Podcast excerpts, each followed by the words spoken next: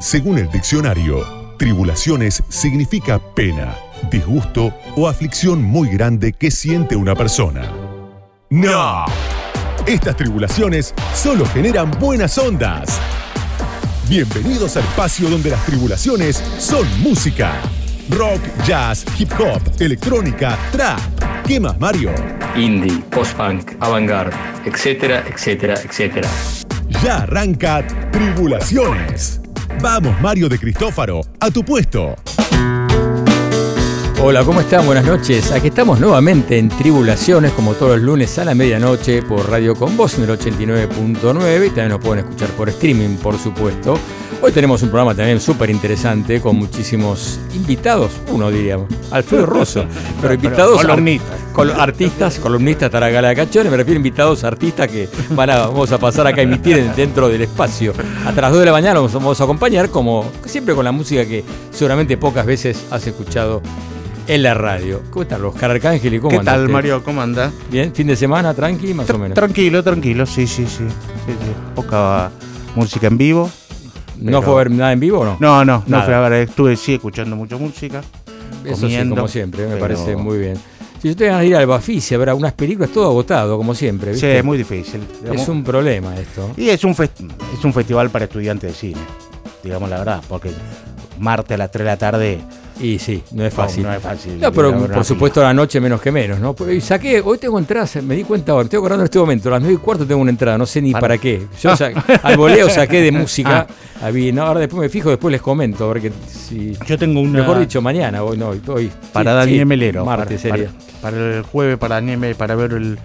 Ah, sí. de Daniel Melero conseguí acreditaciones, digamos. Muy bien. Ah, consiguió acreditaciones, muy bien. Bien ahí. ¿eh?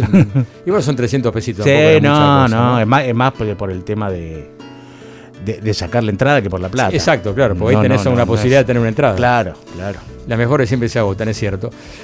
Bien, hoy tendremos aquí, repito, un, un genio que es Alfredo Rosso, uno de los grandes periodistas de- del rock y de la música en general, así que vamos, nos trae música, Trae su música. mucha música y súper interesante por lo que estuve viendo.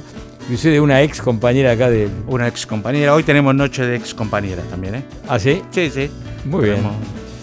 Bueno, y por supuesto vamos a hablar del festival, como siempre, del South London Festival, que queda poquito tiempo, 16 y 17 de mayo. Tendremos a Drag Clean y Nubaya García, seguimos con el concurso, que hay entradas para que vamos a sortear el último lunes, antes del, que sería el lunes 15 de mayo, ahí va a ser el Claro. sorteo final. Tendremos aquí posiblemente ese día quizás a, a uno de los integrantes de Dry Cleaning, posiblemente. Ojalá, ojalá, Va a estar interesante. ojalá vengan a hacer un acústico. No. No Ya creo, es mucho ya, no, ya ¿no? no creo. Ah, por ahí, si tienen ganas, si tienen tan con onda, por ahí, Claro. ¿quién te dice? Nunca se sabe. Nunca. Bien, las vías de comunicación, podemos decirlas, ¿no? Es el 11 36 84 7375, reitero, 11 36 84 7375, que es el WhatsApp, pueden dejar mensaje de audio de no más de 15 segundos y por ahí también algún texto si quieren escribir sugerencias, recomendaciones, algún insulto también aceptamos.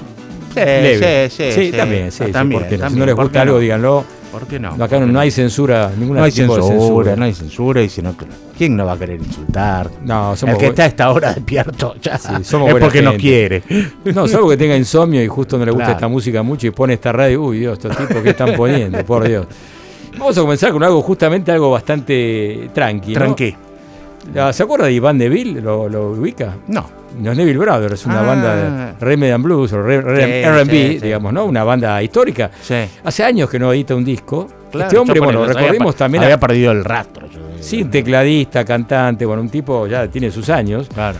Y acaba de editar un disco eh, solista muy interesante que se llama Touch My Soul. Y eso, ah, recuerden un poco quién es Iván de Vila. Eh, él acompañó a Rolling Stone, a Robbie Robertson también, el de la banda de, Band justamente, y a otros músicos importantes, ¿no? Y es un, eh, siempre como invitado, ¿no? Estuvo, y- Claro. Y, también estuvo en los Spin Doctors, ¿no? Y como y en Neville Brothers, Spin Doctor, bueno, un montón de bandas, un tipo con mucha trayectoria muy, muy importante en, dentro del ambiente del rock Claro. y R&B. Escuchamos un tema, ¿te parece, de ese Me álbum? encantaría escucharlos. El álbum se llama Touch My Soul y el tema se llama Greatest Place on Earth.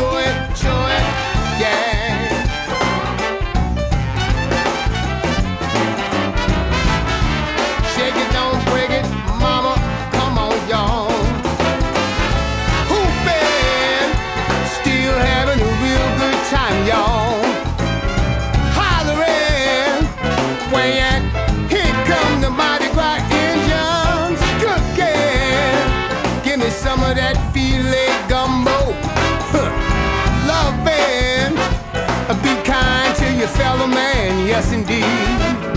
Soulful living is all we know how to do. In the greatest place on earth, I'm talking about New Orleans,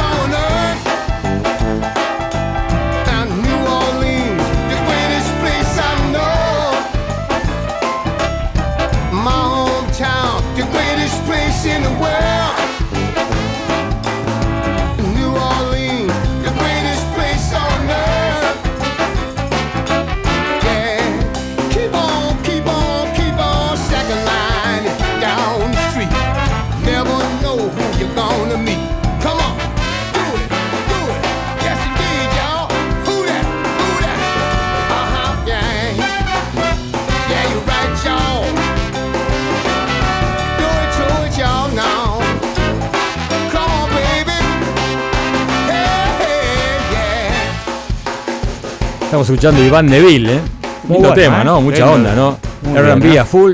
Es integrante de Neville Brothers. Él era con su primo, era este, no eran Ah, hermanos. ah, no era, hermano.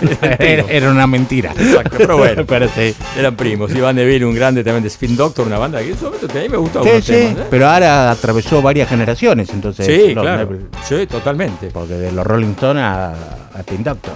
Exactamente, usted lo dijo. Bueno, este, el tema se llama Greatest Place on Earth y el álbum Touch My Soul. Iván Neville, en Tribulaciones. Tribulaciones. Mario de Cristófaro. A medianoche. Radio con Voz. 899. Bueno, novedades, novedades nacionales traje hoy. Muy bien, así me gusta. Eh, lo que estamos escuchando es lo nuevo de Melero, el- la segunda parte de, la- de esta serie Qualia. La primera, ¿se acuerda? Vino acá a presentarlo. Lo presentamos en exclusiva en Tribulaciones. Totalmente. Antes que salga. Un grande Daniel, amigo de la Amigo casa. de la casa. Sí, sin duda. El disco del año pasado se llama Qualia 1 Ultima Tool, este se llama Qualia 2 Micrografía. Son estos discos que salieron eh, que se vendían primero por NFTs, ese sistema de Bastante de complicado bastante explicarlo, complicado explicarlo más que todo, ¿no? Sí. Bastante complicado de explicarlo, pero bueno, después eso te incluía el vinilo y a los que lo compraban por ese sistema que no lo vamos a explicar porque no lo sabemos explicar, eh, pero podías tenías acceso a que vos podías remixar y mandárselo a Mele. Sí, es cierto, estaba buena. la Estaba idea. buena la Sí, idea, estaba, sí. está buena la idea. Después salió en vinilo, que salió en, en marzo y ahora está en las plataformas para la gente que como Muy bien. para.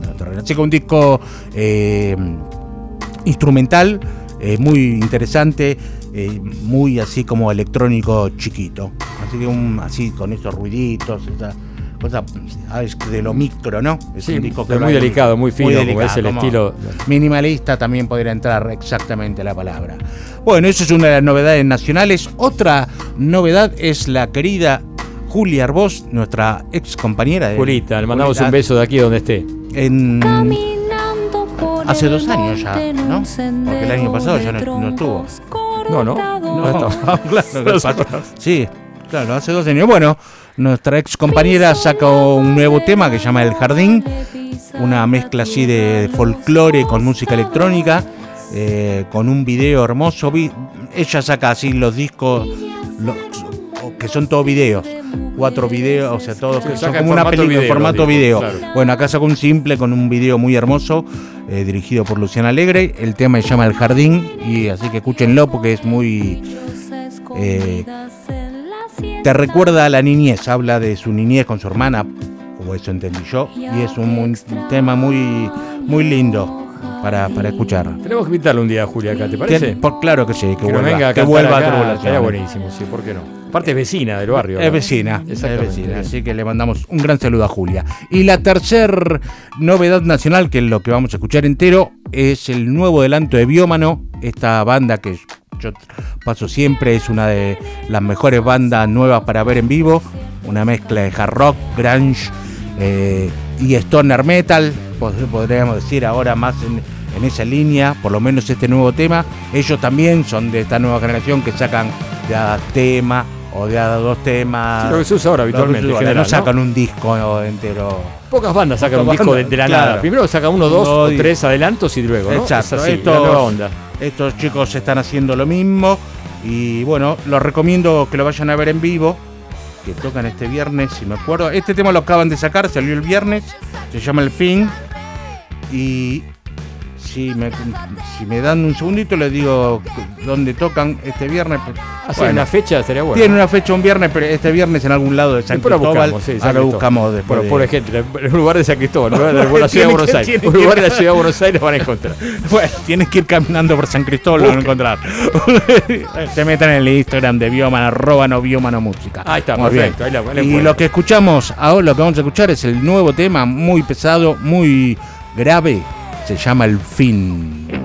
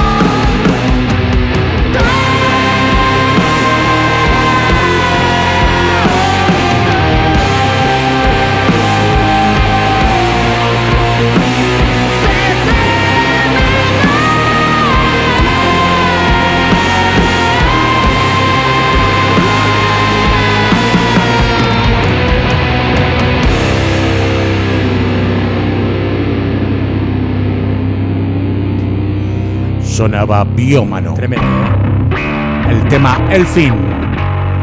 Así que bueno, la fecha que, me, que tocan este viernes para verlos en vivo, pues en vivo son realmente muy buenos, de lo mejorcito que anda por el andar argentino, es en Galpón B, en Cochabamba, al 2500.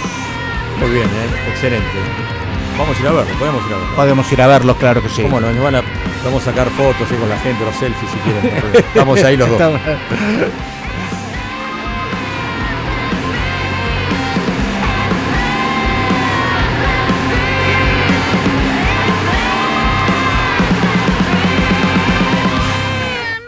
Tribulaciones.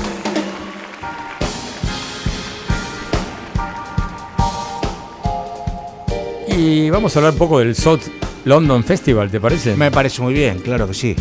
Reiteramos, Niceto. Martes 16 y miércoles 17 de mayo se presentan dos artistas justamente de la, esa región de la capital británica. Estamos hablando de Dry Cleaning y escuchamos en este momento a Nubaya García, esta saxofonista impresionante que surgió ya este, hace no tantos años, digamos 2018. Si bien tocó con grandes este, artistas del UK Jazz, de la movida esa, como Shabaka Hutchins, inclusive ha tocado en un par de discos con Ezra Collecti también acompañando como invitada. Digamos, es la, creo que la artista más aclamada del jazz británico en este momento y Sí. más reconocida en todo el mundo, incluso en Estados Unidos. Vamos a pasar hoy como primicia, después del tema que vamos a escuchar ahora, un tema que acaba de editar hace dos días nada más. Exclusivo para Tribulaciones. Exclusivo, perdón, para Amazon Music, no está en ningún lado. Ah, Hablé con el, con el manager y me dio la autorización para pasarlo aquí solamente. ah, Así exclusivo que- de exclusivo, Tribulaciones. Exactamente, como nunca, ¿no? Esto es impresionante. Y fíjense que en el, en Times Square, en Nueva York, hay un- esos carteles impresionantes. Bueno, está ahí, ahí figura Nubaya García, nuevo álbum, nuevo tema de que está el nombre del tema y Claro. justamente dice Amazon Music. Así que impresionante, ¿no? Bueno, este, digamos que el principal álbum que sacó se llama Source, que salió en el año 2020, que fue realmente aclamado. Es un proyecto más ambicioso, donde se mu- muestran sus influencias afrocaribeñas también. Entonces ahí es muy interesante escucharla, porque aparte en vivo tiene una onda muy, muy particular. Puedes ver videos en tanto en YouTube, que hay un montón, de, Glastonbury, que se presentó. Está buenísimo En la, ese. en la BBC de Londres también estuvo tocando, estuvo en el Tiny Desk Concert. Vamos a pasar un tema justamente de ahí también. Pero bueno, lo concreto es que ella habla justamente, y tiene, le da mucha importancia a, las sus raíces negras, ¿no? Y la defensa de, de, viste, la- to- toda la presión que tienen los negros, sobre todo en Estados Unidos. No, claro. También en Inglaterra, pero es muy, sobre todo con la policía, ¿no? Sí. Cuando hubo estos procesos de esas luchas que hubo, ella estuvo apoyando justamente cuando asesinaron a, Espa- eh, ¿cómo se llama este muchacho? Bueno, Me- me- Floyd, ¿no? Floyd, es George Floyd, exactamente, usted lo dijo. Bueno, ahí también ella participó Claro. en Londres de esas manifestaciones. Y justamente habla de Source, acá tengo una nota que le hicieron en el New York Times, dice, el enfoque de este disco, habla de Source del año 2020, tiene que ver con poder personal, el poder colectivo, el colectivismo, expresa, expresa ella justamente. Se trata de mi herencia cultural, mi ascendencia, de explorar esos lugares y esas historias de mis padres y abuelos. Esto lo decía Nubaya García, que se va a presentar el 17 de mayo, miércoles, en Niceto. Está las entradas en venta por Passline, todavía con descuento. Así que aprovecha hasta el 1 de mayo con descuento. Luego Bien. va a aumentar un poquito. Y ahí también, porque muchos me han preguntado, los yaceros preguntan, queremos verla sentada. Bueno, aunque es para estar parado para mí, pero bueno, no Claro, importa. porque Pero este es un poco más bailable este es- show. Exactamente, Este, pero en el claro. entrepiso han, inst- han instalado una especie de VIP, un VIP, VIP. con una consumición, una entrada, no, tampoco. Yo creo que los precios de los shows estamos cobrando muy barato, bien popular esto. 12 mil pesos arriba el VIP y abajo 9 mil. Sí, creo que estamos hoy mucho más barato que otros Que otros artistas, ¿no? artistas. Inclusive, inclusive de acá, inclusive. Así que bueno, lo concreto que se presenta, la banda de, de Nubaya es Sam Jones en batería, Daniel Casimir en contrabajo, de Chanel Gordon, piano y teclado. Un gran, este trío es tremendo. Daniel Casimir sacó un disco solista, vamos a pasar, es impresionante, ¿eh? Un contrabajista, toca bajo eléctrico y contrabajo también. Así que bueno, le- vamos a escuchar un poco de, ¿te parece? Me parece, ¿Te parece bien? me parece excelente. Estaba ansioso de escuchar el tema que leí que no escuché. Bueno, vamos a Boundless. Primero vamos a escuchar uno que ya, este, después escuchamos la primicia, Ah. ¿te parece? Para darle un poco Bueno, de dejarle, po- dejarla para dejar picando. picando. Empezamos con Boundless Beans y acá aparece una cantante llamada Akenya, Nubaya García, de disco Source. Let your inhibitions flow with the wind to the sea. We're timeless creatures, you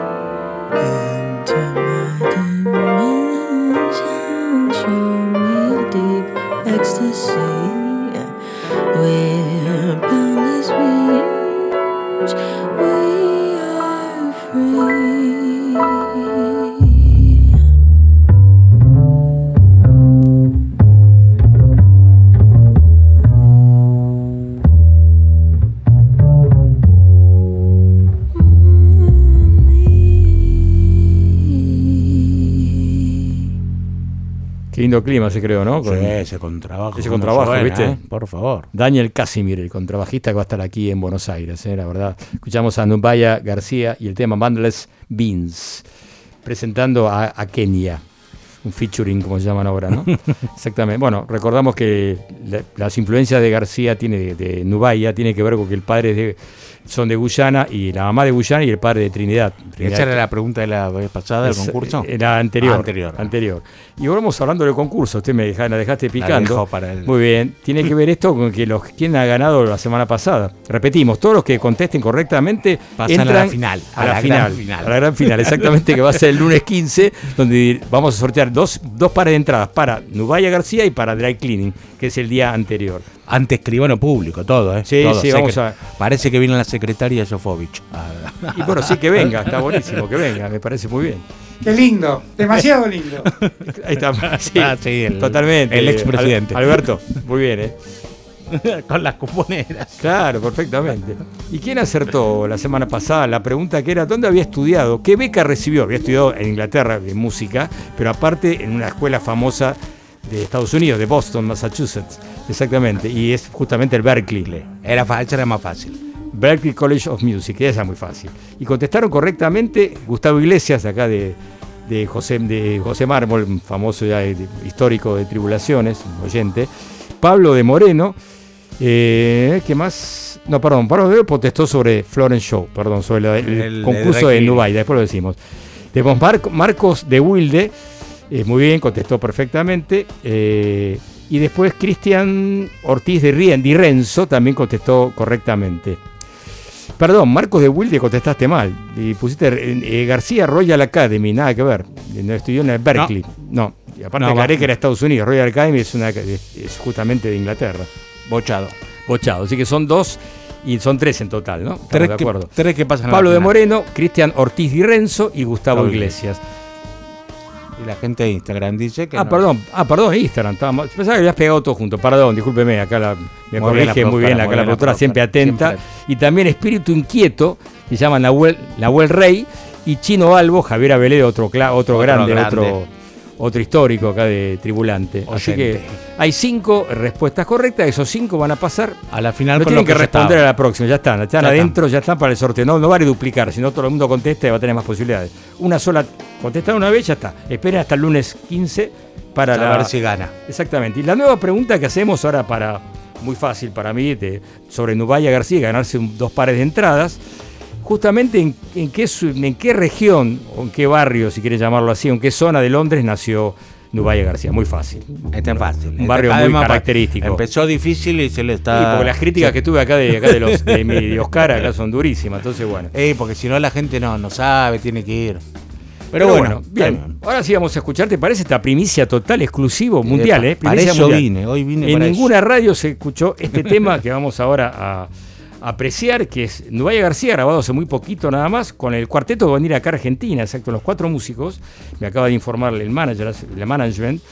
Le mando un saludo acá a Bárbara, desde Los Ángeles, que le agradezco mucho si está escuchando. Dijo que voy a escuchar por ahí, ¿eh? Ah. así que te mandamos un beso. Un beso a Bárbara. Bárbara.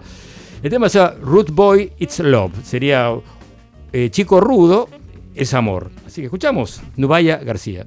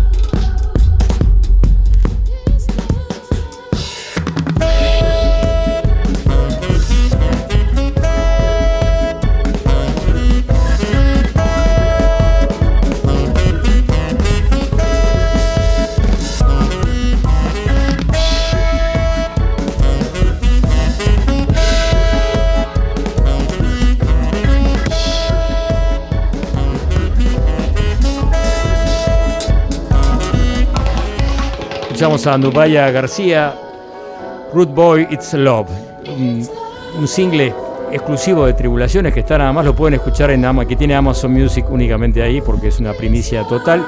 Nubaya se va a presentar acá en Buenos Aires el miércoles 17 de mayo en Niceto en el marco del South London Festival. Y me decías algo con respecto al nombre del tema. Bueno, el tema mm, cl- claramente de sus influencias jamaiquinas, ¿no? O del, Sí, del Caribe, Del sí. Caribe.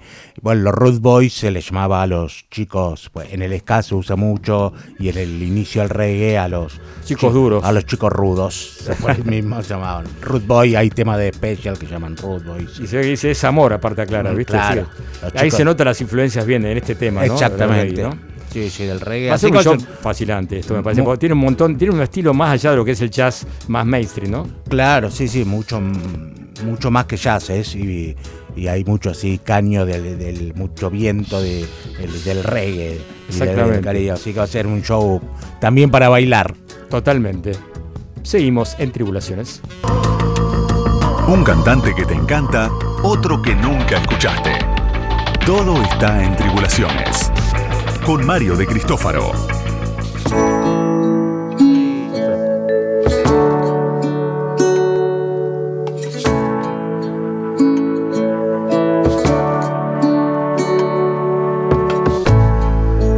Hicimos un giro de 180, no sé, 140 grados si querés. Y estamos hablando. ¿Qué será esto, no? Que ponemos esto un concurso, no sé si la gente lo adivina, ¿eh? ¿Quién será esta banda? Escu- Escuchemos, a ver. Por la voz ahí puede ser un poquito, ¿no? Sí, hablamos de Mars Volta.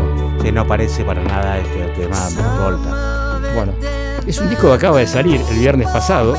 Un disco la- de- latino, podemos decir directamente. ¿no? Claro, sí, de casi todo es, es una es un disco acústico, acústico. exactamente, pero una onda bien latina. Claro, Tiene que ver con ese mismo disco que sacaron en el 2022, llamado Mars Volta claro, Secas. el regreso después de 10 años, creo. Sí, ¿no? Exacto, no habían sacado nada. Y cambiar un poco el estilo, digamos, completamente, ¿no? O sí, ahí tiene algunas cositas así, media como de otros instrumentos fuera de lo común, de un, de disco acústico, pero Claro. me parece que ha hecho un giro en su carrera, ¿no? Porque esto, uno hablaba de Mars Volta con una, una potencia, un tipo, algo de rock progresivo también, Claro, ¿no? sí, total. Eh, ya el disco del año pasado, su regreso, habían dado un cambio, un giro bastante grande, tenían ritmos, eh, mucho ritmo latino, pero también más Un rock medio light, digamos, ¿no? rock medio light, claro. Algo de jazz, algo de funk por ahí un poquito, ¿no? También. Había una cosa más yacera en los pianos, está el, el argentino Leo Gio- Giovanese en los pianos, digamos. Ah, no sabía que estaba sí, sí, el piano, todos los Leo pianos toca Genovese. Leo Genovese. Mirá qué bien. Eh, el- tiene un toque así latino. Yo voy a decir lo que me pareció en algún momento. No quiero ser malo con los chicos Volta. Muy duro, voy a decir, muy duro. Es Esto va a tener críticas esto. Bueno, pero por momento parece maná. Por un momento el disco parece maná. Por ahí tiene un temita que sí, sí, Eh, sí. nos confunde un poco, ¿no? Eh, digamos, es como un poquito. Eh, sí, eso es muy malo. Mirá que el fanático, creo que a Julio le gusta Maná, no sé si me dijeron mal, ¿no? No, no, que- es una cara de no, no. Ah, no, maná no. Por supuesto. Bueno, ahí le puede gustar, hay que respetar también Sí, lo que hay que respetarlo, pero no se le habla. Se lo respeta de lejos. Sí, sí, por supuesto. Bueno, esta banda que son- los líderes son Omar Alfredo Rodríguez López y Cedric Bixler Zavala, que tiene una voz muy interesante. Excelente, La voz excelente. realmente está buenísima. Sí. Es un disco igual, tiene su atractivo también, ¿no es verdad? Sí, es interesante escucharlo. Tiene unos arreglos alucinantes. eh. Y aparte tiene instrumentos como órganos, órganos de tonos oscuros, vibráfonos, flautas y percusión ruidosa. Es decir, no tiene solamente lo que es un disco acústico, un piano. ¿no? Entonces me parece que está bueno por ese lado, siempre están buceando, pero se han, se han metido con sus orígenes quizá. Son una banda originaria del Paso, una banda que está en, li- Claro. en la frontera de Estados Unidos y México. Entonces por ahí tiene también que ver con eso, ¿no? Sí, antes en el inicio, en sus inicios también tenían una fuerte impronta latina, pero era una cosa más santana. Exactamente. una eh, tenían y ahora se en este disco me pareció que tenían unas canciones más. Lo que pasó para mí es que en el disco del 2022, el regreso tenía unas canciones que eran como más indie rock, en vez de tan rockeras o tan Claro.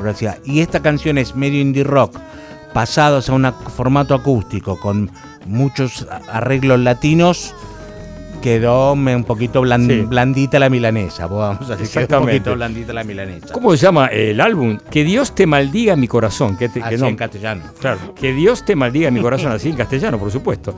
Escuchamos un tema, ¿qué querés escuchar? El tema, ¿es ¿ese el nombre del álbum o querés escuchar el otro este, que, se llama Black Condolence, Condolencias Negras? Eh, lo ¿Cuál que te usted quiera, el, otro es en castellano. Si quiere escucharlo en castellano. Como quiera, elige usted. Bueno, el, el nombre del disco. Perfecto. Escuchemos entonces Que Dios te maldiga mi corazón, álbum y canción de Mars Volta.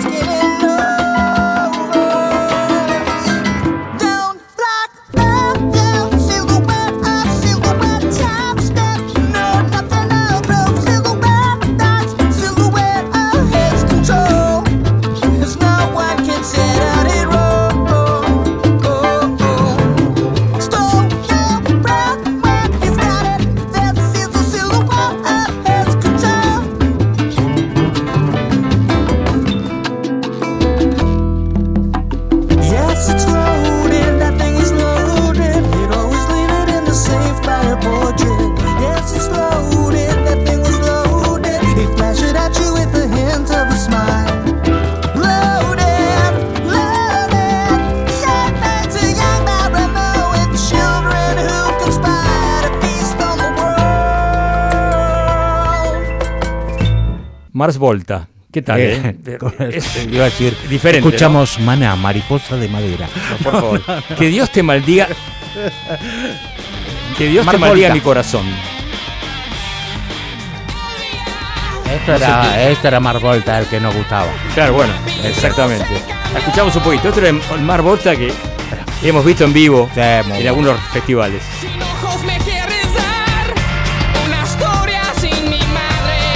Te traen tremenda banda.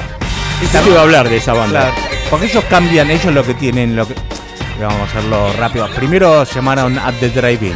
Después cambiaron el estilo y se llamaron Marvolta. Después se separó Marvolta, cambiaron el estilo y llamaron Antemasque. Claro. Y Y ahora- volvieron con la tradición, una gira con la tradición. volvieron the Drive-In Claro, y ahora vuelven con Marvolta, pero con otro estilo. Exactamente. Podrían haberse cambiado el nombre y listo, ya que. Ahora, Pero bueno, avancemos. ya llegó acá a Gala, así que en un ratito la tenemos aquí, en instantes nada más. Tribulaciones. Lo nuevo. Lo desconocido. Temas y canciones que quizás no sean un hit. Mario de Cristófaro. Lunes, medianoche. Radio con Voz. El futuro no espera. No hay que perder un segundo. Por eso, ahora en Tribulaciones, Gala Caccione te pone el Chip Tecno. Ya que estamos junto a Gala Caccione. ¿Cómo andás, Gala? Ey, ¿cómo va? ¿Todo bien? Un gustazo estar acá de Ahora que nuevo. sí, es un placer tenerte aquí. La gente, mucha repercusión. Mucha columna, repercusión, ¿eh? ¿No? La ¿En gente, serio? sí, la gente estaba recopada y querían saber más de estas, las bandas japonesas, los artistas japoneses. Uy, hoy traje ¿Trajiste bastante más? de Japón. Mirá qué bueno. Siempre nos vamos para alguna. Las nerdeadas, viste, que a Oriente le, le sientan bien. Sí. Totalmente. Aparte recordamos que tenés una, un blog que está buenísimo, que hay mucha, mucha data, ¿no? Total, pueden visitar Chip Tecno eh, en Instagram estoy, también chiptecno.com es mi web, ahí es mi blog de cultura digital alternativa, ¿no? Estuve viendo unas cositas, a veces me cuesta entenderlo, yo soy medio neófito en el tema, pero está buenísimo. Ahí hay diálogos con gente, ahí está muy bueno. Y hay, y hay un crisol de temas que alguno, con alguno vas a picar Claro. si Sí, entras. exactamente, sí, Siempre los hay alien, los- el tema de los alien, tema que. Ah, bueno, es como que esa, esa es mi pequeña obsesión últimamente, entonces hablo bastante de aliens y con esta teoría, viste, muy eh, odisea en el espacio de que la tecnología es eh, algo que viene de, de otros lados, ¿no? segura- De- es prob- seguramente, que nosotros algo tenemos que ver, pero hay hay una vida más allá en, en las maquinitas. Muy bien. Bueno, ¿qué trajiste hoy? A ver, contanos un poco. Bueno, cuando estaba eh, pensando la columna, tengo varios temas anotados, pero me sorprendió, me topé con que en, en el cine se estrenaron recientemente dos películas de videojuegos. El Super Mario Bros. por un lado Ah, sí, claro. y una película que cuenta la historia y la batalla legal del Tetris. Ah, mira. Y no les voy a mentir, todavía no vi las películas, tengo muchas ganas, pero porque no ese es el disparador. Me di cuenta que estos dos videojuegos en realidad tienen algo en común. Si lo piensan así rápido, A en ver, la música. La música. O sea, son dos videojuegos que vos ponés la canción y es atraviesa las fronteras, Claro. ¿no? Como Sí. que es Bueno, un Super idioma, Mario Bros. fue muy versionada. es un es un son canciones universales. Y ahí entré en un viaje, ¿no? De, de, de pensar, bueno, la importancia de la música en los videojuegos, como que hay algo, para que un videojuego sea exitoso es que sea inmersivo, ¿no? Que logre esa sensación de que estás ahí adentro. Exacto.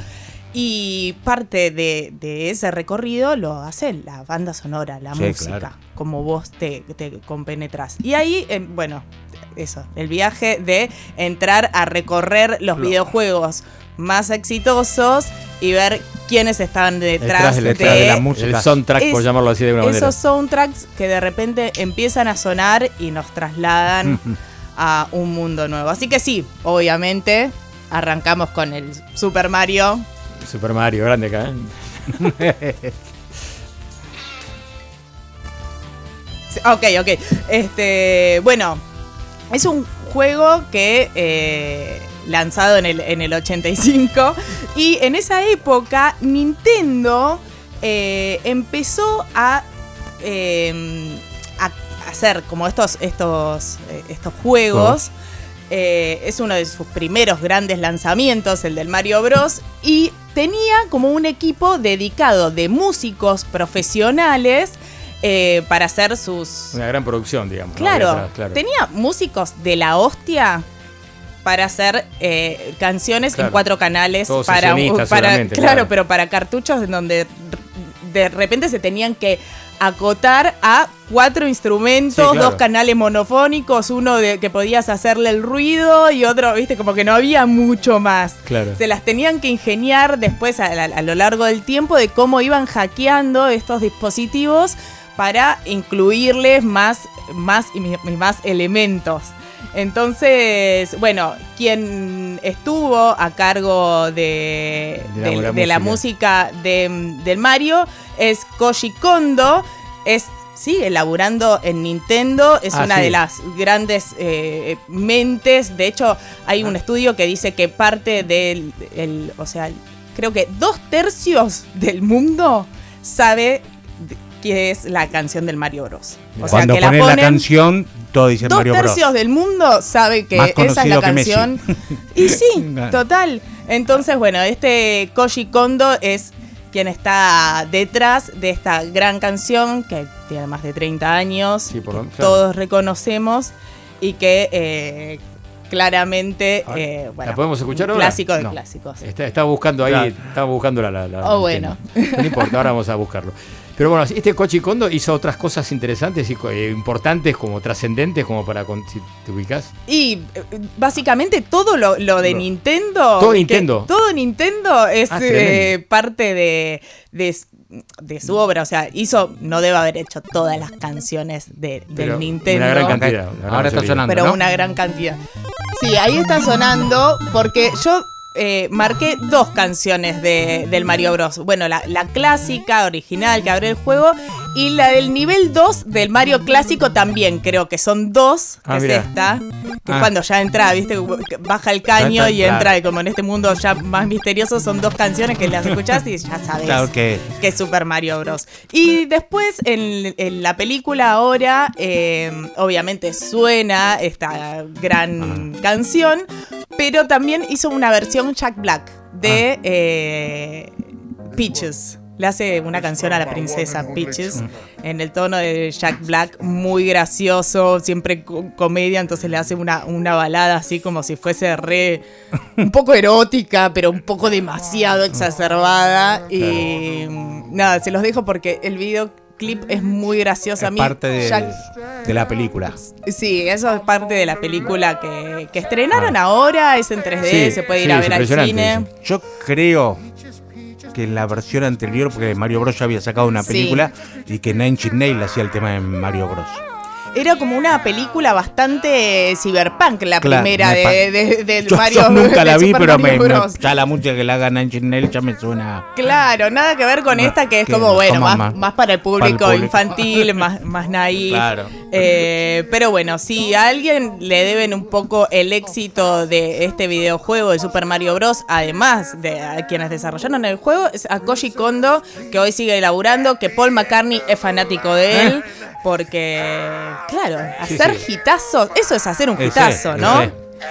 Eh, bueno, otra, obviamente estábamos hablando de Super Mario Bros. Tetris también lanzó una película. eh, perfecto.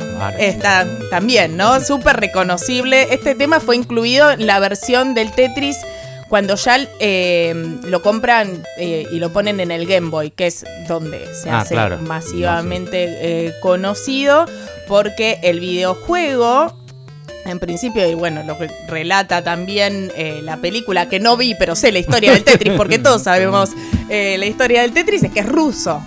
Sí, sí, ¿no? sí. Entonces, Eh, la batalla legal era porque quienes crearon el, el videojuego tenían problemas para comercializarlo, porque, Claro. digamos, Rusia, ¿no? Esto es, tipo. Fue eh, hecho bajo el, eh, La el- en las arcas del, del Estado, Digamos, entonces eran, es so- nuestro. eran soviéticos, Sí. digamos, para decirlo así. de esa manera. Entonces, eh, bueno, era, era complicado para ellos comercializarlo. Obviamente era un juego bastante simple y fácil de adaptar a, todas, claro. las, eh, todas las plataformas. Entonces primero lo empezaron a, a- a copiar hasta que ellos después pudieron ver un Ah, sí. centavo. Pasó mucho tiempo. Y esta canción es en realidad una canción de mm, eh, clásica rusa. Se nota la, la, Sí. es una canción rusa. De, de hecho, la tenemos eh, para escuchar. A ver. Sí. Korobekini se llama. Ahí está la versión original. Claro. Ah. En realidad no sé si es la original porque son esas Bueno, canciones claro, una eh, folclóricas. Claro. Eso. Y acá, está, acá está sacado la música del Tetris. Claro. Ah, mirá, dato interesante. Y es un poema como de un vendedor eh, ambulante que se encuentra con una chica y se enamora y se escapan al campo. Una historia romántica, Una- qué bien. Una historia romántica por ahí detrás. Eh, y lo que hicieron, bueno, cuando te encontrás con que tenés que hacer una película que hable de, de- de estos grandes clásicos, ¿qué haces? no? Bueno, a estos le metieron, de repente dijeron, bueno, vamos a hacer eh, una versión electrónica.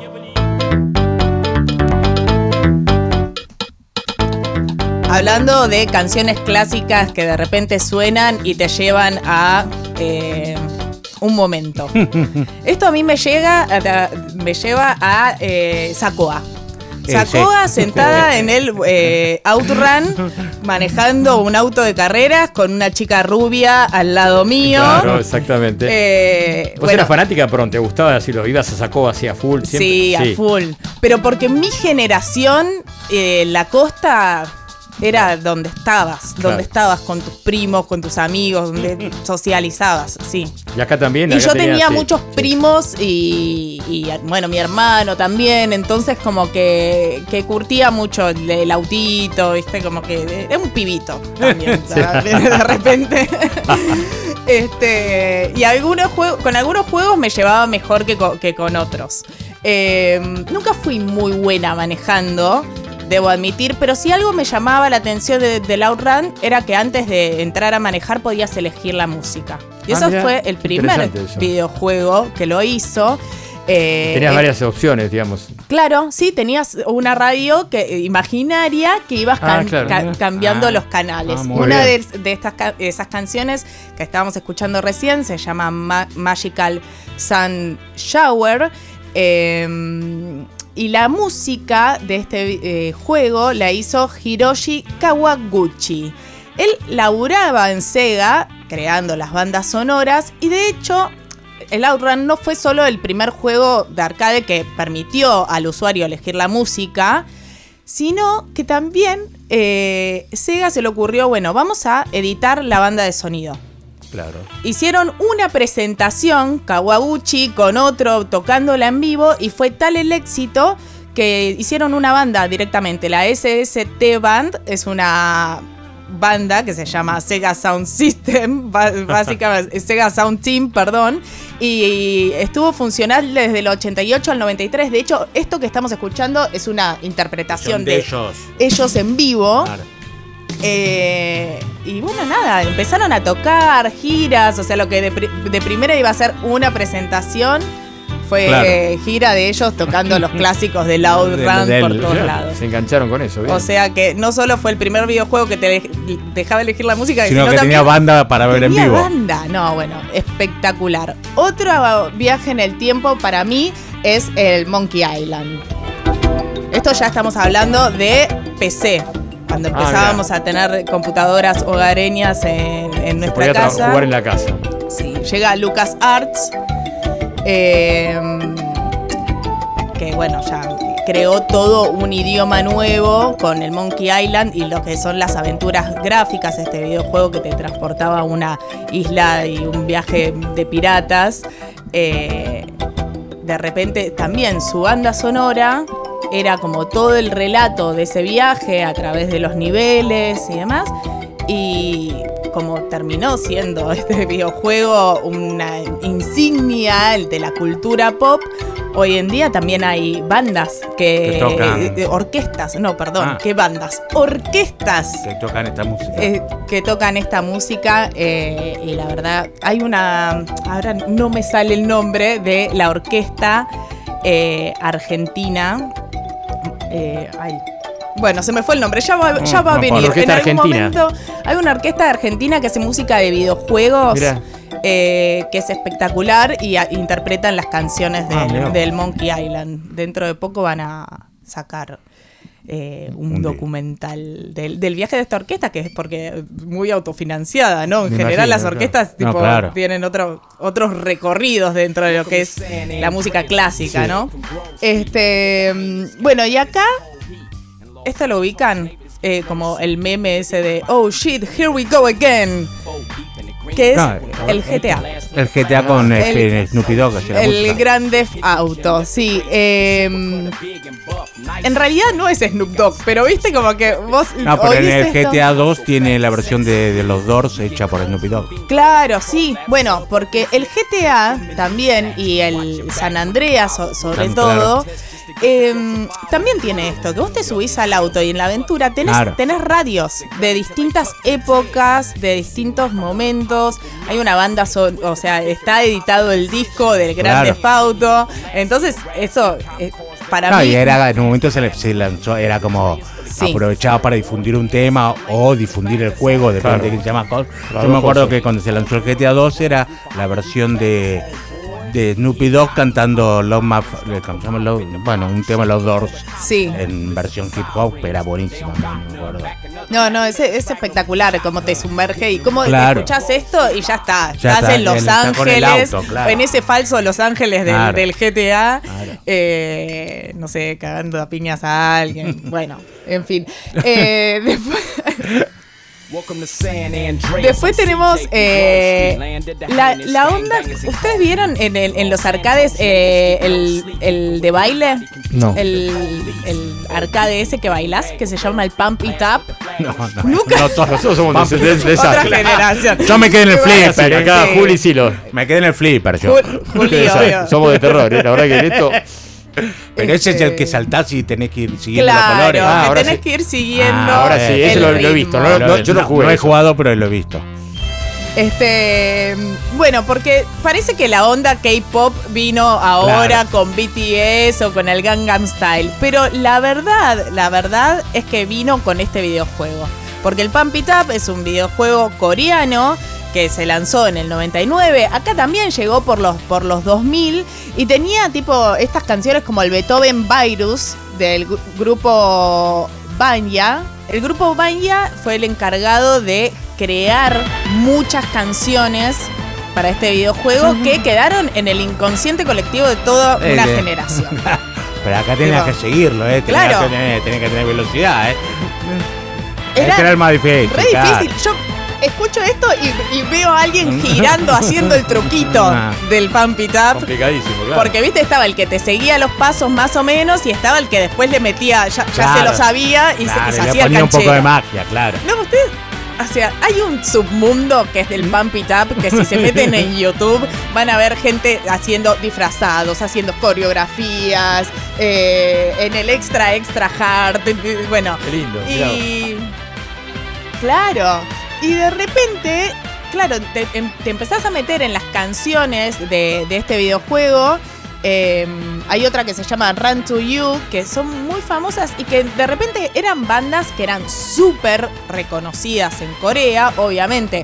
Acá en Occidente ni no, no sabemos ni quiénes son, pero que de repente nos llegaron por este arcade de baile y que nosotros, o sea, mi generación, ¿no? Que tipo los treinta y piquis, eh, los, los- millennials, escuchamos esto y la sabemos toda la canción, pero de repente no sabemos ni de quiénes son.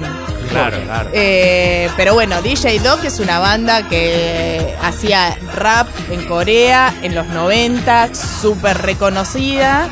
Y nada, me encanta, me encantan estas historias de repente descubrir que detrás de estos, de estos videojuegos había eh, personas, personas claro, pensando ese viaje sonoro y que a nosotros nos, nos- nos quedamos con, con una parte de eso, ¿no? Como una parte como muy superficial.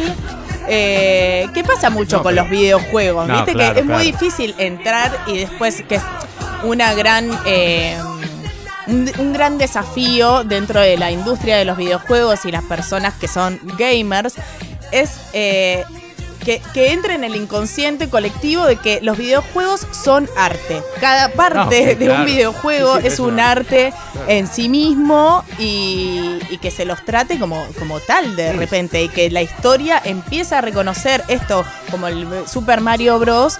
como una pieza de repente No, claro, de claro. arte eh, hay- hay todo. fundamental de Es la una- cultura. Son películas. Sí. ¿no? Algunas Sí, son películas mismas. Sí, así que- son grandes producciones, ¿no? Estamos de Grandes acuerdo. Sí, seguro. Hay mucho dinero atrás. Así que bueno, ese es el viaje que les, que, que les quería bueno. invitar hoy, Sí, ya la próxima vez. Re lindo, la verdad que sí, me encantó, me encantó toda la... Y aparte, yo que no, nunca le di bola a los videojuegos. No, yo reconozco. tampoco, yo no tengo ni el solitario instalado en la máquina. Eso, ya eso es grave. Solitario, Nada, no creo nada, que lo ni tengo. un juego, nunca tuve un juego salvo el Clausura 97. Ahora te- hay una app de pinballs que está muy buena para el celular. Yo estoy Bueno, esa me como gustó, la de loca, Pinball. ¿eh? La de Pinball me gusta. Sí, yo, ni, yo ni siquiera, yo, yo era el que el más sentado en la barra.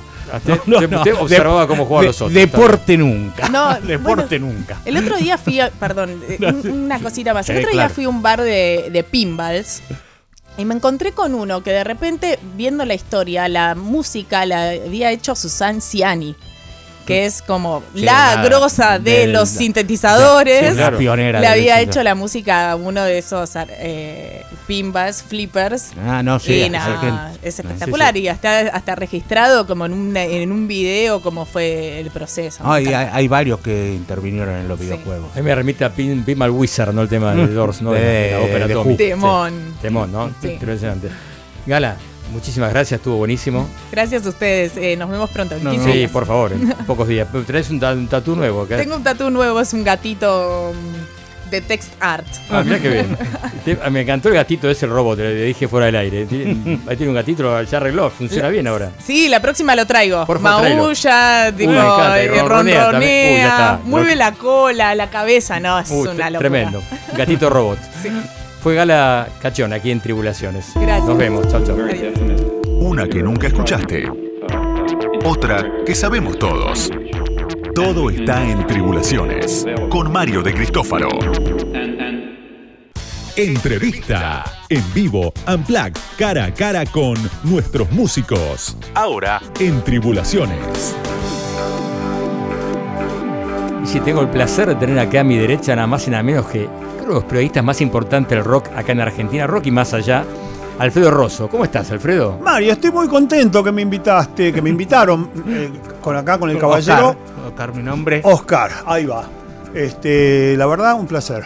Esta radio has venido ya una vez, supongo, ¿no? Sí, he venido un par de veces y siempre la pasé bárbaro. Sí, la verdad que sí, una radio aparte muy cómoda, se trabaja muy bien acá, por suerte. Sí.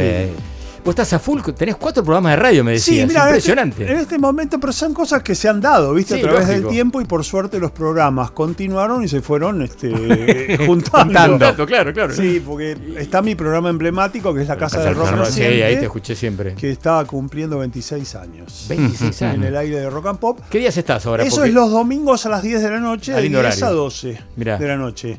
Eh, los lunes, o sea, hoy mismo, tenemos eh, a las 10 también, junto con Claudio Kleiman, Truco Gallo en Radio UBA Truco Gallo. 87.9 FM. Y después el sábado es el día de más paliza porque tengo figuración de 12 a 14 en Nacional, Rock, Sí. Y de 15 a 17 la trama celeste en AM750 que Uh, es un tenés que programa estar corriendo un lado para amo otro. También, y que tiene muchos años ya también. Con, Mirá Lu- qué bueno. con Lupita Con Rolón. Lupita Rolón de productora, este, de- que está desde el primer día ahí firme. Otra persona que es muy conocida en esta radio, Julián Marini, que Sí. lo hemos designado como nuestro embajador itinerante, porque si bien no está en persona, está en nuestros pensamientos todo el tiempo. Y nuestra hada de las brumas, que contribuye con sus sugerencias y- y musicales y existenciales. Tremendo. Has comenzado, vamos a empezar un poco la historia, Alfredo, para los más chicos capaz que no lo conocen tanto. ¿Tu primer trabajo fue en Pinup, puede ser? ¿La No. revista Pinup? A ver, Mi contanos. primer trabajo fue en Mordisco. Mordisco. Ah, mordí. En Pinup fui lector y un lector muy ávido. Fue una de las La revistas revista que... la pionera fue quizás, ¿no? Ese momento, ¿no? De, de música, de rock Sí, así que- realmente, pero ¿sabes De vanguardia, ¿no? ¿Sabes qué tenía? Tenía rock, tenía pop y tenía una gráfica que te invitaba a enamorarte de toda la cultura joven, porque tenía mucho que ver la gente del Instituto de Itela. Ah, de Itela venía. Eh, había vinculación con toda esa manzana loca que había en Florida, Florida. etcétera. Ellos estaban en la calle San Martín y un día me fui de trajecito del Carlos Pellegrini, ¿viste? Vamos, te mira Pellegrini, mira. Mira, yo había comprado el número 3 de Pinap y dije, no, yo tengo que tener los otros dos. Y me fui a comprar los números atrasados, así que ese día le pagué el almuerzo a alguno de la redacción. Perfecto, claro, ni hablar. bueno, y yo empecé en Mordisco, eh, me fui a ofrecer a Mordisco cuando iba a hacer mi primer viaje a Inglaterra. Tenía 20 años, era el año 1974. Mirá. Otro siglo, 50 años casi atrás. Impresionante. Y después de ciertas dudas, porque imagínate, tocó el timbre en una radio, en una revista de rock, un señor de traje y corbata, dijeron, este nos lo manda. ¿Pero quién dirigía Mordisco? Recordame un poquito. ¿Quién Jorge? Pistocchi. Ah, Pistocchi, claro. Porque Jorge eh, había empezado con esa revista después de haber sido columnista de pelo. Yo lo venía siguiendo desde pelo a Jorge. Digamos que fueron las revistas quizás más emblemáticas del rock de acá, las primeras, ¿no? Sí, Junto fue después de Pinup, ¿no? Después de Pinup y además fue la revista que empezó a hablar de movimiento de rock nacional. claro. Y eso Daniel Ripoll, hay que Daniel Ripoll. además de otras muchas este, méritos, hay que reconocerle el haber inventado los festivales de rock El, en el Barrock Argentina, famoso, claro. Y antes inclusive el Festival Pinup. O sea, Ah, tuvo que ver, tuvo que ver con eso. Sí. Que está la tapa de creo del disco de Almendra, ¿no? Que están tocando ellos ahí o van a- Exacto, sí, no, están tocando ahí, están tocando en el Festival Pinup en la contratapa. Contratapa. En la Facultad de Derecho, al lado se hizo. un- Al lado, a un anfiteatro ¿no? que desapareció y según recuerdo, estaba donde está el centro de exposiciones, donde Exacto. durante muchos años estuvo la Feria Sí, del Libro. Claro, claro. Donde tocó Bjork también, me parece. Sí, que se presentó dos veces y después no pudo seguir porque tiene problemas en la garganta. Hizo dos. Ok. Sí, exactamente. Eh, y después, bueno, fue el inventor de Barrock, eh, Sí. Ripoll, y bueno, qué sé yo. No El primer barro fue en el velódromo, ¿estamos de acuerdo? Sí, en el velódromo que después parece que le agarró un bichito al cemento y lo tuvieron que demoler porque Sí, se iba sí, cayendo. Una pena, Ah. sí. Una cosa Una cosa de rarísima. loco. Una cosa Un lugar loco. espectacular, unas tribunas era increíble. Ahora dicen algunos científicos que hay un bichito que hace lo mismo con el plástico. Si fuera cierto, sería Sería un casi una salvación para la humanidad. Sí, Para la lo- futura, Los mares están llenos de plástico cada vez Sí. más, ¿no? Es impresionante Sí. eso. ¿Será cierto? Porque hay tanta posverdad. Ay, qué sé yo. Hay una foto que en, la- en Puerto Marín se ve lleno de cajas de, de, de pescadores, de, la- de los vascos de pesca, ¿no? Unas Sí. bandejas, de, una cosa llena de todo basura, ¿no? Hay que ver. La Sí, cuestión sí. es que Pistochi, este, después de las dudas iniciales, se dio cuenta de que yo no era un enviado de las fuerzas. de la sí, claro. Y me tomó para mordisco y me dijo al poco tiempo, mirá, la revista está en problemas económicos, pero estamos con un proyecto muy, muy ambicioso que va a hablar de música, que va a hablar de teatro y cine alternativo, de historietas locas, de esto y el otro, y de, y de ecología, que yo ni Eh, sabía, eh, ni sabía lo que era. Claro. Pionero. Pioneros. Y que iba a ser Expreso Imaginario. Imaginario, Estuvimos todo el año 75 planeando ese Expreso Imaginario. Estuvimos. Aramo decía el mosquito. Estuvo Pistochi con Pipo Lernuda, quien Claro, conocía ahí, grande, con sí. el negro Fontoa, que lo recordamos siempre. Este, y, y- y otra Fernando estaba- Fernando Basabro lo llevé yo, Ah, porque éramos compañeros del Pellegrini, Ah, y también lo llevé a Claudio, a Clayman, Claro. que éramos compañeros de Colimba. Ah, mirá. Porque yo en el 75 estaba bajo bandera, o sea que iba a esas reuniones preparatorias del Expreso todo peladito. Era lo, la- lo único ahí pelado, el único pelado. El único pelado, sí. Claro, claro. Bueno, conocí mucha gente inteligente y lo más importante, eh, me convencí de cuál era mi futuro. Porque yo estaba estudiando para profesorado de inglés Ah, mirá. este, y no estaba del todo convencido de ser profesor. Sí estaba convencido de que quería Quería estudiar y inglés. profundizar en inglés porque me iba a ayudar en todo. Y bueno, fue fundamental cuando elegí la, la- no sé, me eligió a mí la carrera periodística Claro, justamente, y para viajar. vinculada a la música. Y el 6 de agosto del 76, en épocas bastante funestas para el país, salió el primer número de Expreso Imaginario y bueno, ya nunca miré para atrás.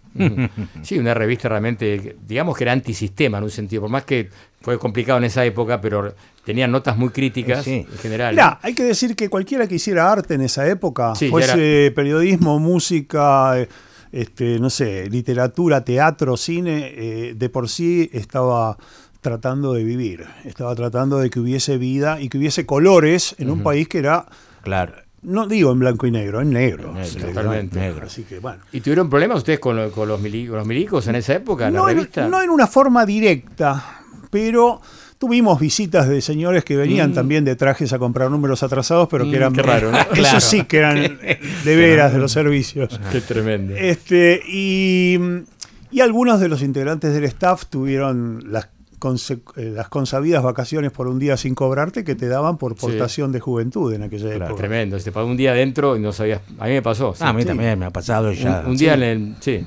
Ya Sí, más cerca de la democracia, digamos. Sí, sí, impresionante. Y yo creo que fueron los primeros, yo reconocí el, el jazz rock a través de ustedes. Ustedes hicieron notas sobre los músicos de Weather Report, eh, Sí. Miles Davis. Ahí hay que darle un gran mérito a Fernando Basauro. Ah, mira. Inclusive Roberto Petinato, que es Claro. músico de jazz, eh, además de de rock, siempre reconoce la influencia de Fernando, cómo nos educó a todos en el campo del jazz y cómo nos hizo conocer a gente como Peter Gunther, que fue nuestro asesor de jazz en aquella época, a Nano Herrera, el enorme Ah, Nano claro. Herrera. Bueno, todo Sí, eso lo, amigo. lo tuvimos por Fernando, que, sí. cuya memoria siempre, siempre estará en nuestro pensamiento, ¿no? Sí, increíble. Creo que esas revistas tenían un valor especial porque ahora lo vemos algo más común que es- se te acerca la música por cualquier lado, por la plataforma, por YouTube, por... pero en esa época tenías que Te encontrar por las tenías que claro. por esa revista. Sí. Yo he conocido... Si no tenías plata para comprar revistas importadas, Claro. este, ¿no? Eh, No, y- y- yo te- conocí de Clash porque pasaron sandinistas las letras en castellano en el precio imaginario. Sí, sí, sí. Además tuvimos, tuvimos, Y fue como, viste, ahí descubrís otro mundo. Tuvimos algunas ca- eh, casualidades increíbles, como por ejemplo la llegada del Gordo Pierre, el famoso productor, el Gordo Pierre de, de Europa, inmortalizado por los redondos en este el Pierre el que había trabajado en Virgin Records en, esta- en Inglaterra. Y nos trae una carpeta llena de fotos de, por ejemplo, Hatfield and the North, Gong, bandas que nosotros conocíamos de nombre. nombre, y- y- claro. trajo las fotos y las biografías y dijo, muchachos, esto a ustedes les va a servir mucho más que a mí. Sí, la famosa La- banda de Canterbury. claro. La razón que tenía, con eso hicimos la nota de, de Canterbury, justamente. Claro, Canterbury, exacto. Porque cómo conseguías una foto en, en calidad publicable en aquella época, No, ¿no? muy difícil. Una época sin redes No, sociales, claro, sin claro. nada. No, y también las tapas en el expreso eran muy especiales, Sí, ¿no? Las tapas Sí, de pero eso era mérito local. Porque eso sí, sí. Teníamos. eh, Jorge era uno de los tipos que imaginaba las mejores tapas. Jorge Pistocchi. Eh, parte de su gran imaginación tenía que ver con el concepto artístico de la revista. Y después los realizadores, el fotógrafo Huberto Sagramoso, Sagramoso, los dibujos de. Horacio Fontova. Fontova, claro. El negro Fontova era una personalidad cuasi renacentista, músico, humorista, dibujante, diagramador, todo eso. Una variedad.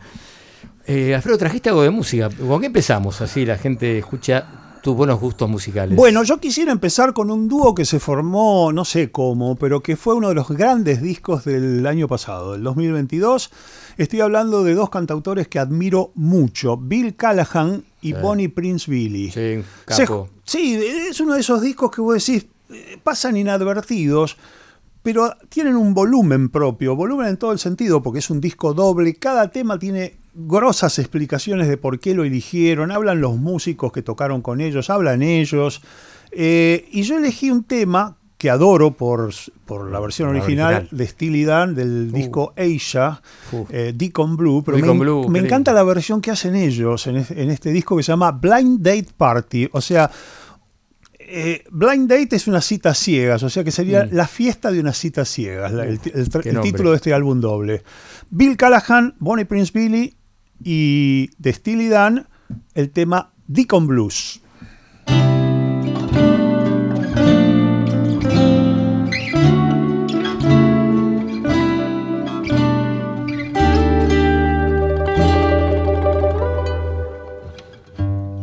This is the day of the expanded hand. That shape is my shade, there where I used to stand. It seems like only yesterday I gazed through the glass at ramblers, wild gamblers. That's all in the past. You call me a fool, you say it's a crazy scheme. This one's for real, I already bought the dream. So useless to ask me why. Throw a kiss and say goodbye. I'll make it this time. I'm ready to cross that fine line. I'll learn to work the saxophone.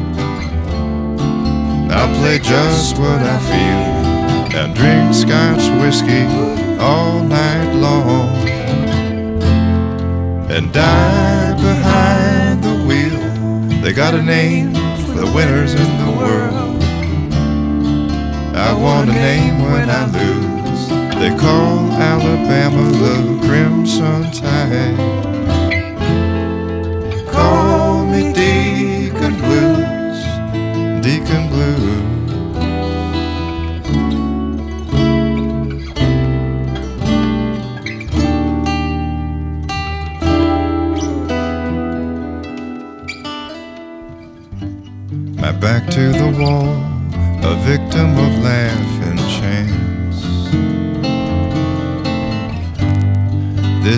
For me, the essence of true romance.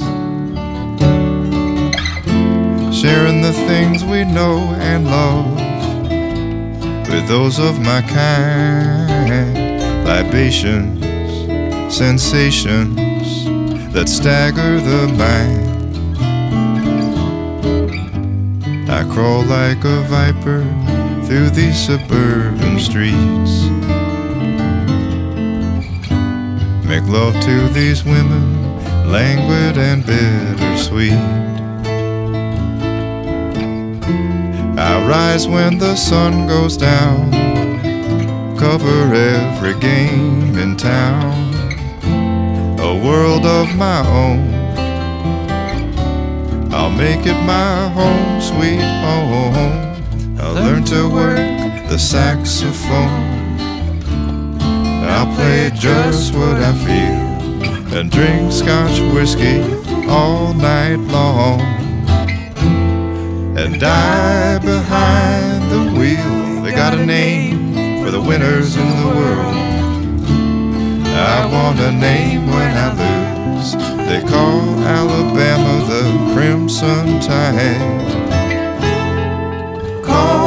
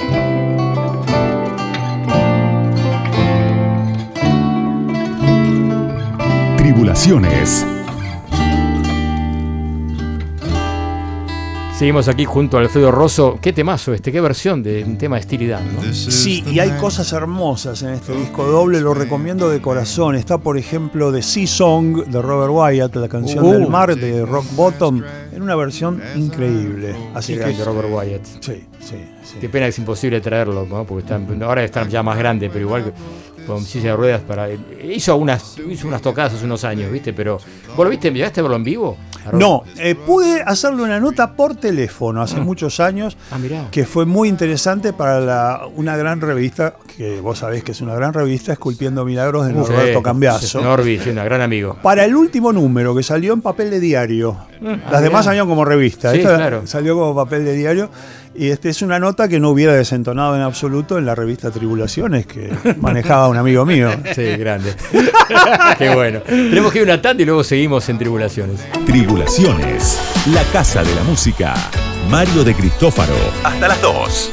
Radio con Voz. Tribulaciones. Un show donde tocan todos. Mario de Cristófaro. Hasta las 2. Radio con Voz. Seguimos acá en Tribulaciones junto al señor Alfredo Rosso. Qué lujo que tenemos hoy, la verdad que impresionante. Che, me encantó lo de Billy Cahan con Bonnie Price Billy, ¿eh? impresionante. Es un gran disco, Sí, realmente. Realmente un hermoso disco. Bueno, y contame un poco, eh, tu primer viaje a, a ver un festival, ¿cuándo fue? Como removamos un poco la- a tu época más joven, digamos. En la época del Expreso, un gran festival que se promocionaba como un festival de jazz, pero era ¿El un de festival Pablo de no? todo, el de San Pablo. Ahí está, me acordé de esa. Porque ahí, si bien había grandes del jazz, como Benny Carter, un saxofonista histórico, este, Roy Eldridge y otra gente increíble, también había grandes personajes de otros géneros. Estaba Etta James. Mirá. Eh, estuvo también Taj Mahal en la época en que estaba trabajando con esos tambores Sí, de petróleo. Sí, claro. Este, estuvo Al Jarreau, que eh, en la Argentina todavía era muy desconocido, en el 78, estamos hablando de 1978. Y una de las cosas que más nos enorgulleció es que tocó Astor Piazzolla. Y que después de Astor tocó Benny Carter y dice, antes de que empiece mi recital, quiero decir que estoy absolutamente asombrado por la música de Astor Piazzolla. Mirá. Y esa misma noche, imagínate, Astor Piazzolla, Benny Carter y Dizzy Gillespie. Upa. O sea que fue una, fue una iniciación tremenda. Este, después vino un otra vez el segun- la segunda edición en el año 80 con gente como Champion Jack Dupree, por ejemplo. Bueno. Este, o sea que tuvimos blues también, además de los grandes del jazz. Y ya en la época más, como te diría, más contemporánea, mi primer festival fue eh, Reading 95, que fuimos, este, nos encontramos en Inglaterra, pero fuimos juntos al festival con Sergio Marchi. Ah, mirá. Y ese año fue increíble porque fue la primera presentación verdaderamente masiva de Foo Fighters. Ahora te puedo creer. Claro, estamos hablando del 95, Kurt Cobain se nos había ido en el 94, o sea que en ese año Grohl armó la banda. ¿Y tenían mucho público ya en ese momento? Si tenían mucho público, nosotros lo, lo tuvimos que escuchar, no ver, porque la carpa, que tenía capacidad para 3.500, 4.000 personas, Explotaba. explotaba, y allá, cuando ya no se puede entrar más, cierran y no entras. Pero la gente se quedó afuera escuchando, o sea que de tanto en tanto se podíamos pispear un cachito del, del- de, de, de Grohl, que ya este, estaba en su rol de cantante. Claro, Claro, claro. Y bueno, pero también en ese mismo festival estuvo Neil Young con Pearl Jam. Fue la gira del disco Ah, Mirror Ball. Mirror Ball, qué lindo, eh, que fue eh. impresionante. Fue Qué impresionante. Este, un recital de grunge. en el medio hubo una parte solista de él con guitarra acústica que fue tremenda. Uy. Y hubo muchas otras cosas que me gustaron mucho, este, pero lo que más recuerdo es eso. ¿Y hacías 95. entrevistas o antes escuchabas? ¿O podías entrevistar a un músico en eso? Yo podía, tenía, tenía, este, estaba acreditado y pude hacer alguna nota. La que más recuerdo en ese momento eh, era una nota a las hermanitas. estaba este, la cantante eh, de Christine Hirsch. Mirá. Christine Ah, de Hirsch Throwing News. de Throwing Muses y su media hermana, este, Tania, no sé. Tania Donnelly, ahí va. Y fue muy lindo Claro. porque la entrevista fue a Christine Hirsch, pero después las hermanitas se abrazaron para la prensa y pudimos sacarle fotos y todo, Mirá qué ¿no? bueno. Qué banda poco reconocida. Es una- se, co- se conoce muy poco. Se conoce Se conoce muy poco. Yo a veces paso este de Belly, Belly. De Belly paso este la versión que tienen de un tema de Hendrix Are You Experience, que es una maravilla. Pero en realidad hay que pasar temas de ellas. Sí, sí, sí. bueno. Y las. Throwing Music, bueno, a mí me encantan. Este, y la carrera solista de Christine también. Bien. Y una tipa muy ubicada, este, que se las arregló para criar una familia como de siete hijos. ¿Ah, sí? A la, a la vez que este, llevó adelante su carrera rockera. O sea Claro. que, Mira. Después tocó en Pixies un, un par de, de- de- de recitales y le, se llevó mal con Frank Black y Bueno. la cambiaron, la sacaron inmediatamente. Parece ser que es un tema recurrente. hasta que vino la norteamericano-argentina Argentina, ahí cambió todo, Buzz. Lenchanting, a quien tuve el placer de, mm, de entrevistar, ¿Entrevistar? Ah, pero en mira. la banda que tenía antes. ¿A qué banda Ahora era? estoy tratando de A acordarme. Perfect Circle. Ahí va, a Perfect Circle en mi primero o segundo Glastonbury. Acá estuvieron, en Perfect Circle. ¿No vino acá en el Malvinas? ¿No tocaron? ¿Usted ¿Sí? dijo? Parece que sí. Puede Ah, ser, me puede parece. ser, ¿eh? puede ser. Me parece. Eh, la hicimos en castellano, pero ya tenía un castellano medio Sí, atravesado. sí. Claro, me imagino. ¿Cuál fue la entrevista que más te conmovió? Que más te decís, no me olvido más de esta entrevista? Jack Bruce, 1997, en un pueblito de Inglaterra que se llama Bures, B larga U R E S. ¿De larga U? R E S, Bures Ah, sería, ¿no? mirá. Recordamos que es el bajista de Cream, ¿no? Una banda histórica. Sí, ¿no? sí, pero yo siempre digo que es el bajista de Cream y el O el cantante, bajista, y el sí, cantante sí. de Cream, pero que después tuvo una hermosa carrera solista. Este, Que no se conoce tanto, ¿viste? Que no se conoce tanto, pero que lo vinculó con tantos sonidos distintos y experimentales, además de haber vuelto cada tanto a, a tocar rock and roll Sí, o sí, obvio. Este, pero por ejemplo, sus experimentos con la JCOA, con la Jazz Composers Orchestra Association, Mm. él participó en Escalator Over the Hill con Carla Bley, con Michael Ah, no Mantler. sabía, ¿ves? Sí, sí, sí. Mirá. Y con el gato Barbieri. Va, Otro, otro nombre. Y también con Kip Hanrahan, ese músico neoyorquino que le encantaba la salsa y hay un disco donde Jack Bruce canta salsa. Ah. Eso es maravilloso.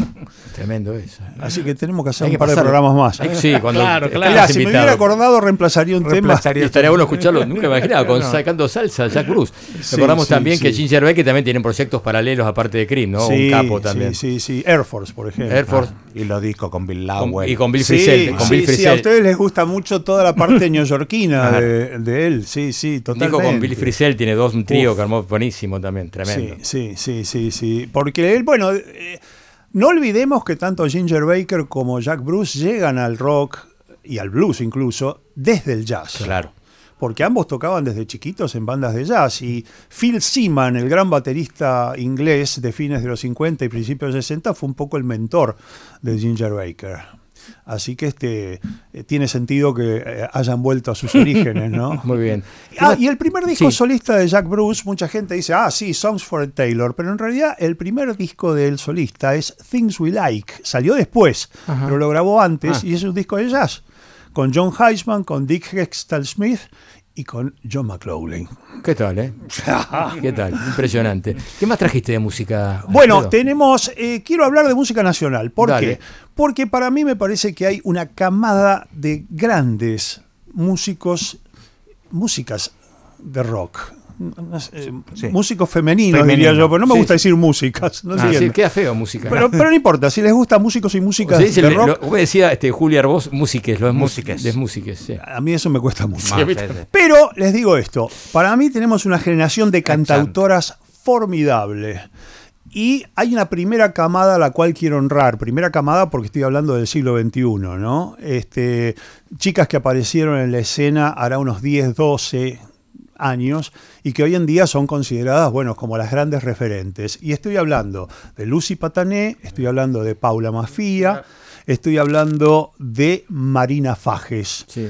Y ahora, hay- bueno, hay muchas otras, ¿no? Se me ocurre María Pien, que, que es de la generación intermedia, este, pero puedo nombrar un, un montón. Si, si, si Carmen machete- Sánchez Viamonte, es muy lindo también. Sí, muy bien bueno. lo que hace, muy lindo lo que hace. Justamente, eh, la verdad es que hay un talento increíble. Eh, por el otro lado, por el lado de los muchachos también. O sea, Nahuel Briones, por ejemplo, para mí es el iniciador de toda una nueva corriente de composición este, eh, que han emulado otros. Emulado, no imitado, eh, ojo, han tomado como referente. Y por eso mi segundo tema sería de Marina Fajes, el tema que le da título a un disco que para mí es emblemático del nuevo rock argentino, que es Dibujo de Rayo, Total. año 2015. Vamos.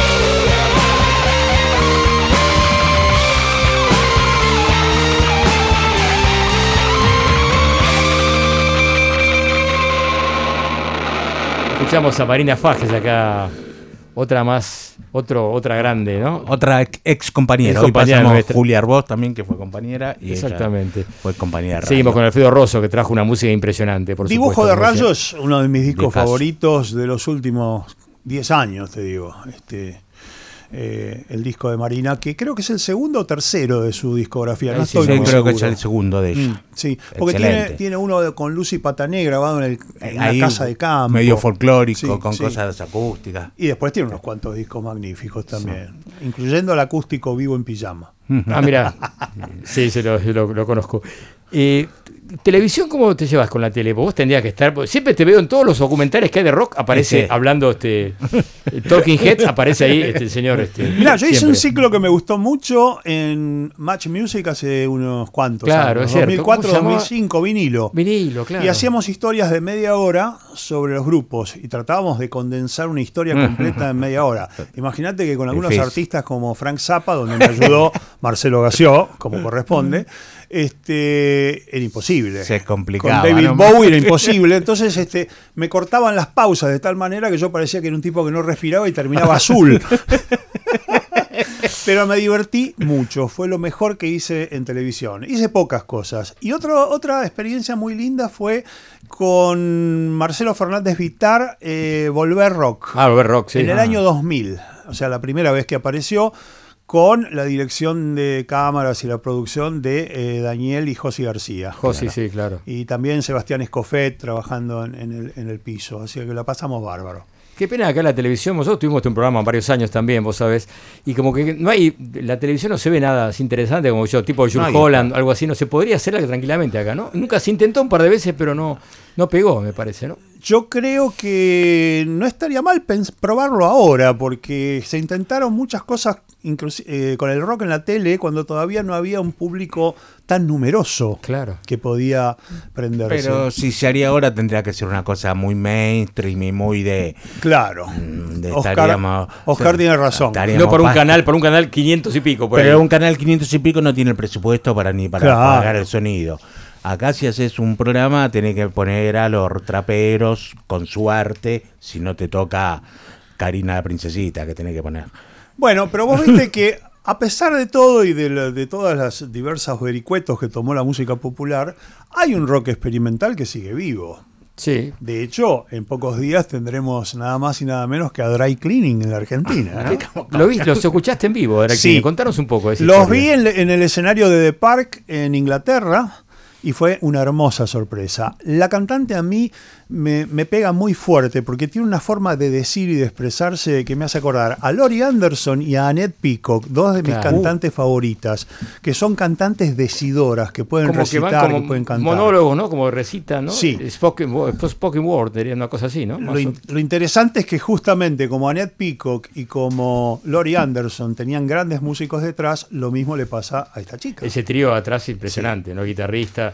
Así que Acá Dry Cleaning es una recomendación ya fortísima. Te esperamos ahí el Por, 16. el por 16. favor, le agradezco mucho la presencia de Dry Cleaning en nuestro No, no, país. inclusive eh, vamos a comer con ellos durante el lunes, van a estar libres el lunes 15, van a estar aquí, así que posiblemente después si tenés ganas, Uf, eso sería una el gloria. día que vengan acá al estudio seguramente, ese día, a las 6 de la tarde, 7, por ahí vamos a hacer una nota, quizás grabada porque no va a haber tiempo de hacer a, la medianoche, así que por ahí te venís. Me alegra bueno. mucho de saber que una representante de la nueva música experimental que combina jazz, que combina música del mundo, que combina sones africanos y latinos y salsa y cumbia, también viene a la Argentina. Exactamente, lo nombramos hace un rato, Nubaya García, exactamente. Ah. Una grande. Con una banda, nosotros que es el bajista, Daniel Casimir, es impresionante lo que toca. Bueno, o sea que voy a tener un 16 y 17 de abril, este, de mayo, perdón. Exacto, Este, y si querés ir a Mar del Plata, la Argentina se presenta en Mar del Plata el 14, en el Vortex de Mar del Plata, y ganas de ir a Mar del Plata el fin de semana, lo puedes ver ahí también. Y bueno, este, se escuchan ofertas de remises. Exactamente. O vamos con la banda, vamos con una banda ahí tranquilamente con la banda, ¿por qué no? ¿Quién te dice? ¿Te parece escuchar algo de Dry Cleaning Por para que la gente que no lo escuchó sí, hasta ahora? Sí, sí, dale, dale. Esto es en vivo en el Primavera Sound. El tema se llama Start Later.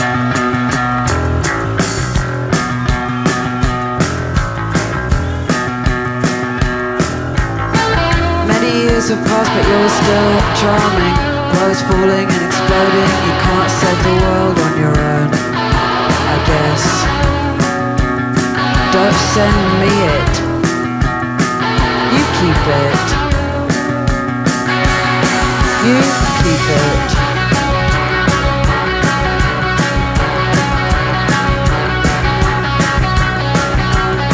You keep it. Can't open the door, kung fu.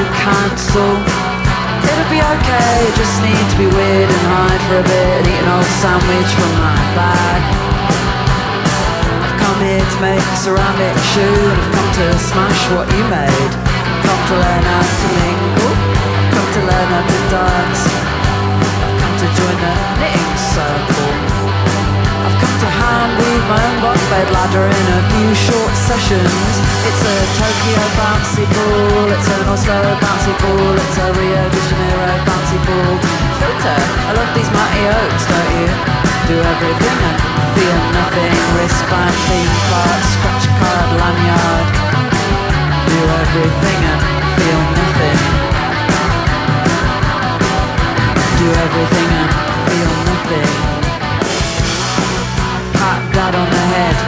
Alright, you big loud mouth, and thanks very much for the Twix.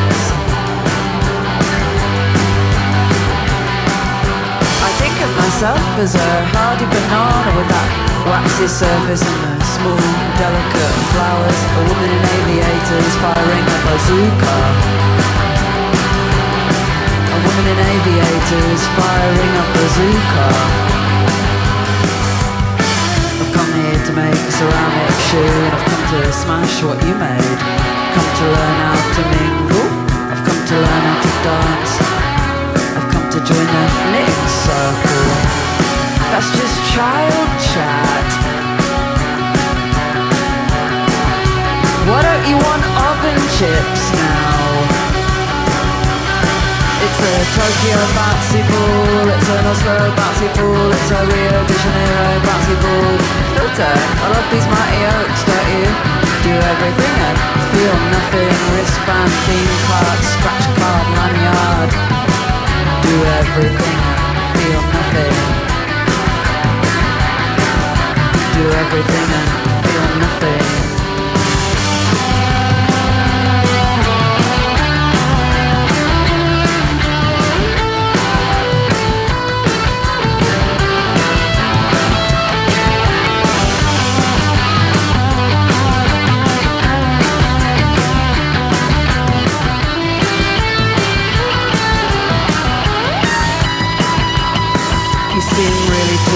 you've got a new coat, new hair. Well, I tell you one thing, you've got it coming. One day you're gonna get it.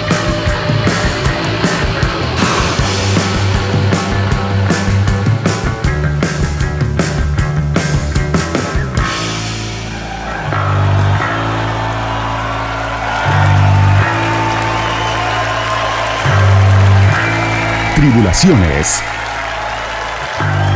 Escuchamos a Drag Cleaning, banda que también le gusta mucho acá Alfredo Rosso. Sí, sí, Esto es en vivo, es Primavera Son, en el año 2022. ¿eh? Una banda impresionante, vamos a recordar la formación. Florence Shaw, que lo nombraste Florence. vos, cantante.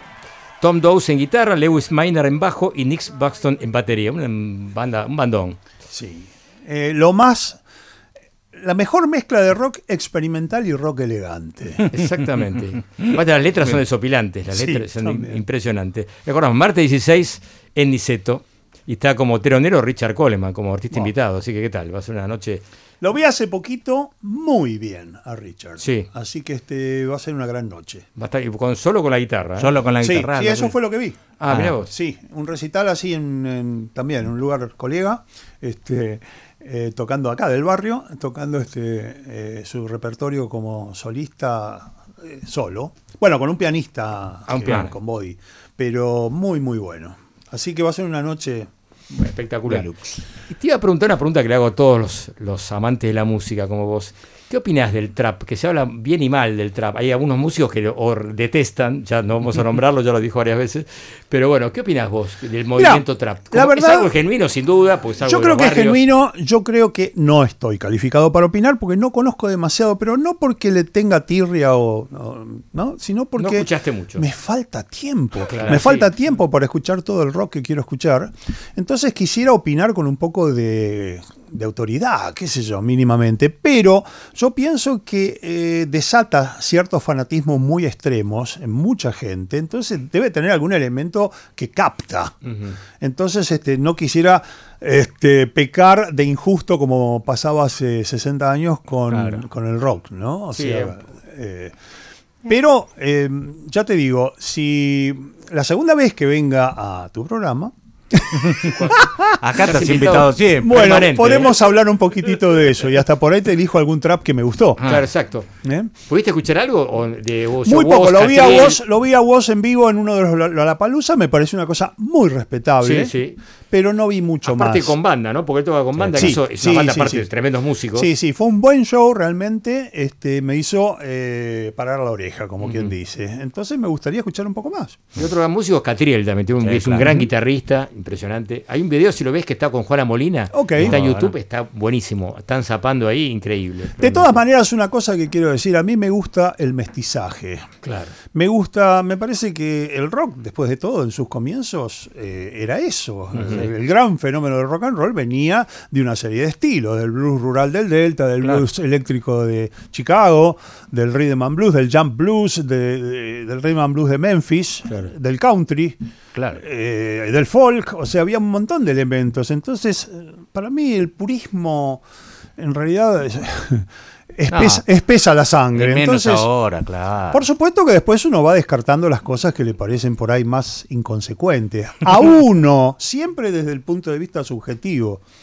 Claro. Este, Ahora, las plataformas, eh, un poco, por un lado, de- democratizó, la gente, todo el mundo Sí. puede sacar un disco, pero por otro lado, es, no complica un poco para poder llegar a todos. Si no tenés un, un curador de, che, escucha esto, ¿cómo, Bien. cómo sacas un montón de, de bandas o de grupos que son realmente buenos y uno se pierde, ¿no? Bueno, yo amo, lo que amo de las redes sociales es justamente lo que acabas de decir, que a vos, por ejemplo, vos me recomendás una nueva banda y yo la puedo ir a escuchar ahora a mi Exacto, casa tranquilo, y claro. en 10 minutos, si la, si la necesito tener, este, hay alguna plataforma de la cual la podés sacar y la podés difundir. Claro. Eso está bárbaro. Eso está buenísimo. Por otra parte, amo el formato físico de los discos y soy un fan del compact disc.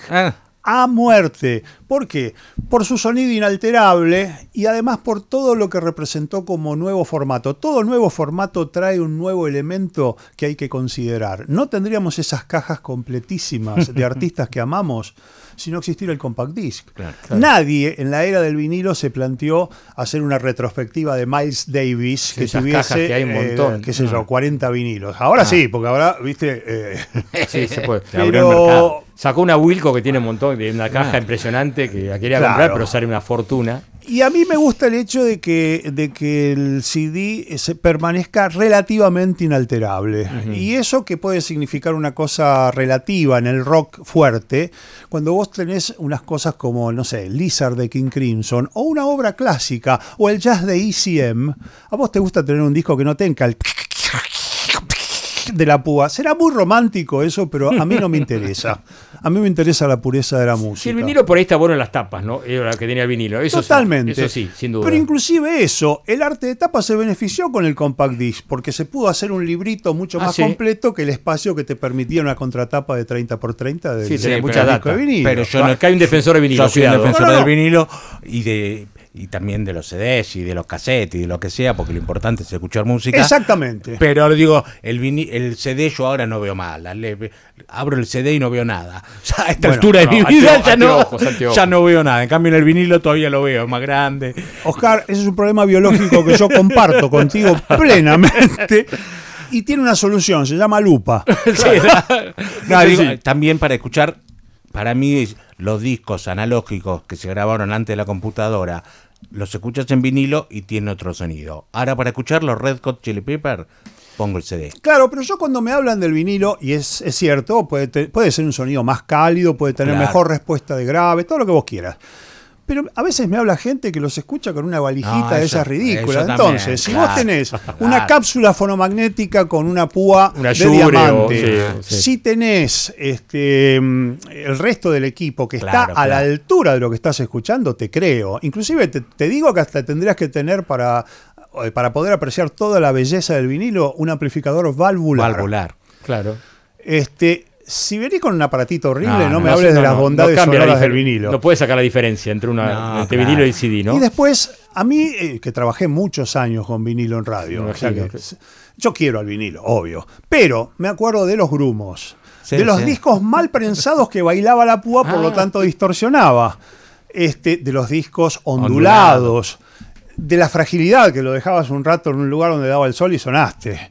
Entonces, este, realmente, eh, cuando apareció el CD, fue una respuesta a, a mis plegarias. Porque aparte, yo amo escuchar la música en el camino. Vale decir, Ah, en en un micro, en un auto, en una bicicleta. Y el CD me daba lo mejor de dos mundos, porque me daba una muy buena calidad sonora que después la podía reproducir en mi casa en un gran equipo. El vinilo es muy hermoso, pero te obliga a una escucha estática. Sí, sí. Y eso eh, a mí me molesta. Claro. La ventaja por ahí que antes uno escuchaba sentado el vinilo, yo me acuerdo A mí era me más gusta chico, ese- ese y eso ritual. sí, Sí, sí, estás sí. relajado y tenés que dar vuelta, bueno, por supuesto, entonces estás, estás más atento. Eso está bueno Sí. y yo lo, No- lo- lo sigo disfrutando porque sigo teniendo vinilos y, y, y CDs. Es decir, yo no, Lo que yo sí- sumo, no resto. No, yo también, yo Lo que a mí me pasa es que últimamente yo los tengo un montón de CDs en casa, pero ya escucho es por Spotify, ¿viste? De manera fiaca Bueno, a veces pero ese es un problema. es un tema, ¿no? Eso es un problema que tiene que ver con la industria discográfica. De hecho, es una estafa hasta cierto punto, porque eh, te han dado un te han vendido un montón de material y te han sacado los elementos para escucharlo. Eh, Eso es deslealtad comercial, de alguna forma, si lo querés ver así. Porque ahora, si vos querés comprar un aparato para reproducir CDs que suene bien, tenés que comprarte un aparato de Blu-ray, de los pocos que quedan, que Exacto. reproducen todo. DVDs, Blu-ray, y obvia- eh, CDs y obviamente Bueno, inclusive en los autos tampoco vienen ya los, nuevos No, este, no. estéreos Exacto. vienen para, no vienen para CD. tampoco. Bueno, eso para mí es una traición de la industria. Tenemos que ir a un tema, a ver, otro temita más. Pero ¿cómo no? A ver, por favor. Mira, este tema se lo... Les voy a dar un verbo nuevo. A ver. Se lo saliericé Salieri se me gustó. a Claudio Kleiman. Resulta Gran que amigo, un día en el programa sí. Truco Gallo viene y pone un tema de la Sanra Orchestra, Uh. ya sin Sanra, Sin Sanra. La, la- la banda moderna, de su último disco que se llama Liquid, eh, Liquid Spirit, o, eh, algo del cielo. Sí, por ahí. Liquid. Sky. ¿Eh? Liquid, Liquid Sky. Liquid Sky, ahí va, Liquid Sky. Y el tema era un viejo tema que es muy reconocido por Disney. Ah, mira. Por, eh, ¿viste? Esos, esos temas que son de, de- Claro. de Disney de alguna forma, que se llama When You Wish Upon a Star. Mira. Que era la banda de sonido de Disneylandia. Cuando empezaba Disneylandia sonaba este tema. Imagínate cómo lo puede llegar Claro. a hacer Sanra. Hay miles de versiones de este tema, pero me gustó mucho la de la Sanra Orchestra. Gracias, Claudio. Un abrazo, un nos vemos en un rato. a- Dale.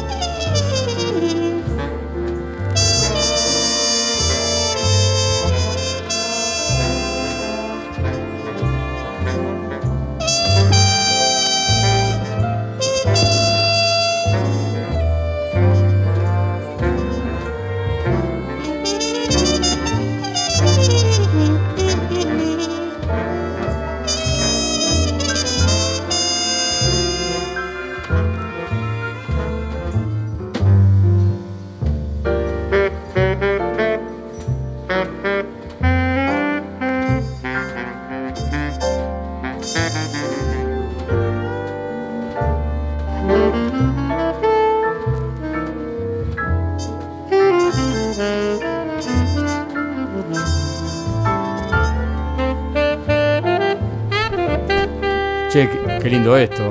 San Ra. San Ra, la verdad, un descubrimiento, eh, este tema me refiero a esta versión, un descubrimiento gracias a mi colega y amigo, el señor Claudio Kleiman, que me, me dijo, comete esta mandarina. Porque vos sabés que en el programa los dos tenemos una tendencia, ¿viste? O sea, yo tiro a cierto rock experimental, como Dry Cleaning, y él tira por, más al rhythm and blues, o al- pero de vez en cuando cambiamos. Claro. Bueno, este fue un caso típico en que Claudio Se invirtieron, digamos. se invirtió y, Entonces- y- y me puso la tapa. Te mató, te mató. Para colmo era el final del programa, o sea que la gente se quedó con esto, ¿viste?